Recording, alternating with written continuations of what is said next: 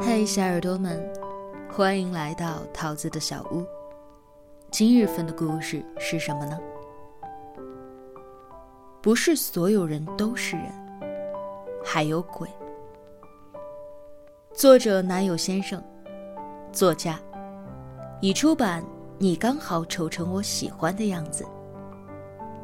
你好像一只刺猬，可我好想抱抱你。关注个人微信公众号“男友先生”，商务约稿微信“男友 work”。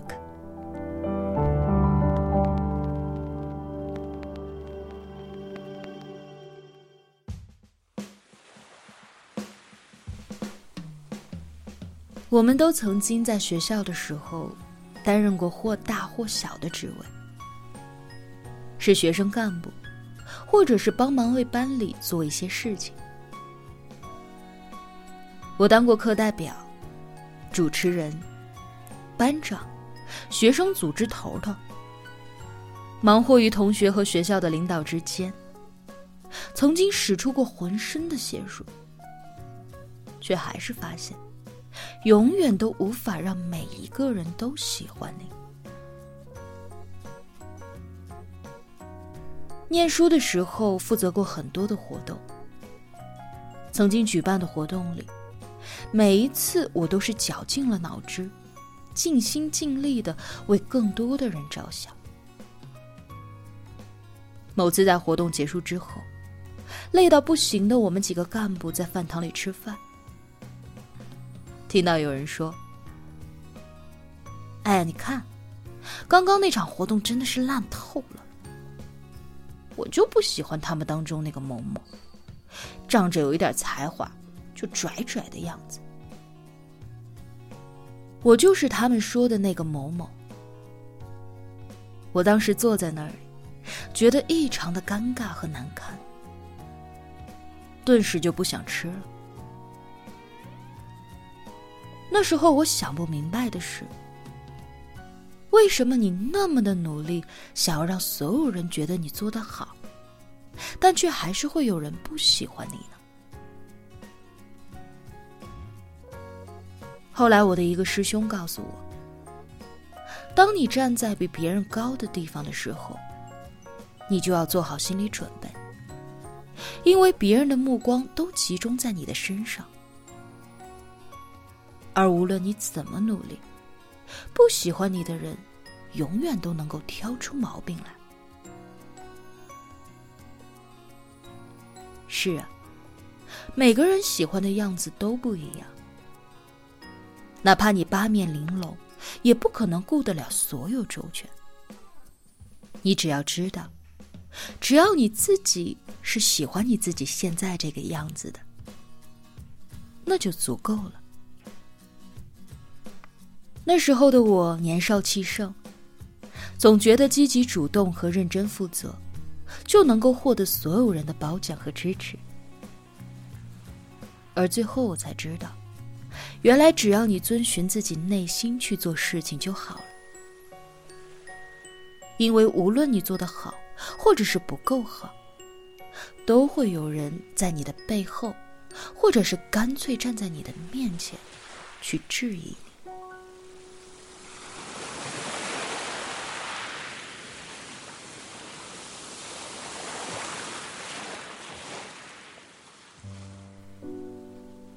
有一个粉丝朋友 K，在一家房产公司做销售。有一次给我留言，说自己很苦恼，因为公司有人在疏远和排挤他。他说，他喜欢勤快工作，用尽全力的去学习新的知识，去到新的环境里，为了能够让大家喜欢他。他担起了所有的杂物，帮大家买吃的，经常买水果去给大家当午茶，甚至每一次聚餐都是他负责早早的去占位置。可是，依旧有人不喜欢他，有人故意刁难他，有人说他天生就是做杂活的，然后越来越不考虑他的感受。把所有没有人要的工作都丢给他。他说他很苦恼，他不明白为什么自己尽力的去讨好别人，却还是有人要挑他的刺儿呢？其实，他做错的地方，就是尽力的去讨好别人，而且企图讨好所有人。没有谁是会被所有人都喜欢的。因为害怕被孤立而去讨好别人，你就会变得很累很累。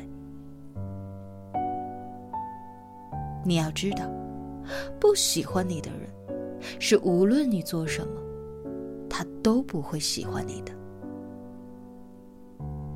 时常有人沮丧的跟我抱怨：“你说，为什么无论我怎么做？”都没有办法让所有的人都满意，总是会有人站出来，指着我的鼻子说我怎么样怎么样的。可我明明已经很努力了，为什么还是会有人觉得我做的不够好呢？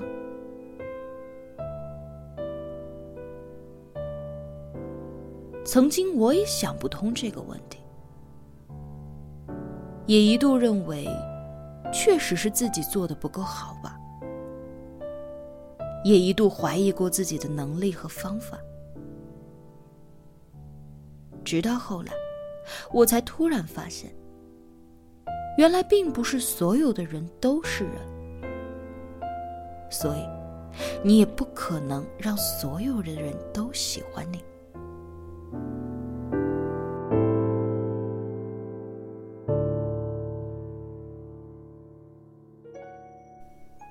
法制晚报的记者曾经采访过明星马伊琍。采访里有一个问题和马伊琍的回答，让我印象很深刻。记者问：“如果是在关系处理当中面对误解呢，会不会费心的去解释呢？”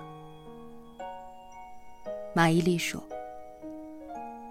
对于自己在意的人，还是要解释的。”记者问：“那你会不会在乎其他人的看法呢？”马伊琍说：“不在乎，我不可能讨好所有人喜欢。”这是一个掷地有声的回答，也只有那些曾经企图得到过所有人的喜欢，最后被不喜欢他的人逼到哭过和痛过。最后想明白了的人，才能够悟出这个道理。自从我开始在各种平台发文章之后，越来越多的人可以在不同的地方看到我的文章，于是后台和微博评论里就开始有了各种各样质疑和谩骂。那些不喜欢我的观点的人，会跑来说一些很难听的话。一开始的时候，我的确是很难过。谁不想自己写的东西有更多的人喜欢，甚至是所有人都喜欢？再后来，我逐渐明白，这些人不喜欢我就不喜欢我吧，因为无论我怎么做，不喜欢我的人，始终都不会喜欢我。美国作家 Albert Hubbard 说：“如果你拥有别人没有的，知道别人不知道的，会做别人不会做的，请你准备好，别人都会来批评你。如果想杜绝批评，那你不妨做一个无脑、无能、无言。”无为的人，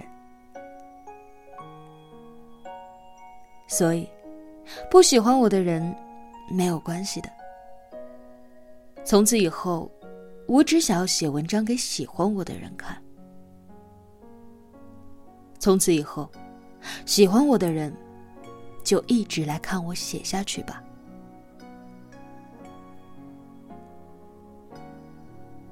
你要遵循自己的内心，千万千万不要活在别人的眼里，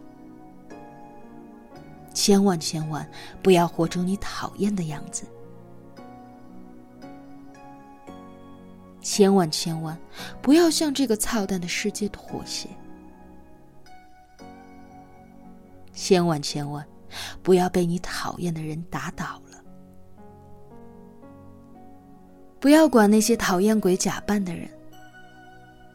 他们不值得你劳神难过。很多年以后，那些曾经质疑你、奚落你、嘲笑你、打击你的声音，终有一天，会把你身上的羽毛打磨得更加有力。终有一天，你会飞得很高很高。我跟你说，何必去讨好所有人喜欢？哪怕世上只有一个人喜欢你，也就够了。我不需要那么多的观众，有你一个就好了。